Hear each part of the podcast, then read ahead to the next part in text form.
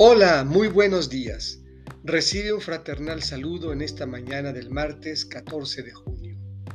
Hoy escucharemos del evangelista Mateo el capítulo 5, versículos 43 a 48.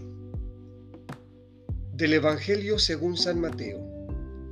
En aquel tiempo Jesús dijo a sus discípulos, Han oído ustedes que se dijo, ama a tu prójimo y odia a tu enemigo. Yo en cambio les digo, amen a sus enemigos, hagan el bien a los que los odian y rueguen por los que los persiguen y calumnian, para que sean hijos de su Padre Celestial, que hace salir su sol sobre los buenos y los malos, y manda su lluvia sobre los justos y los injustos. Porque si ustedes aman a los que los aman, ¿qué recompensa merecen? ¿No hacen eso mismo los publicanos?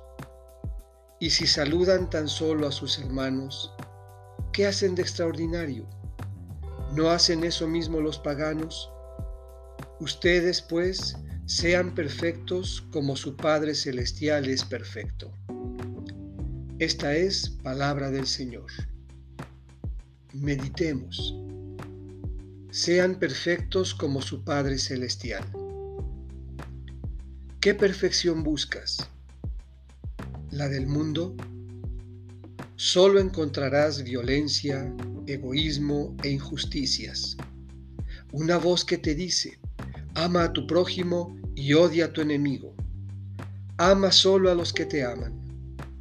La perfección del Padre Celestial es distinta, pero compromete a fondo.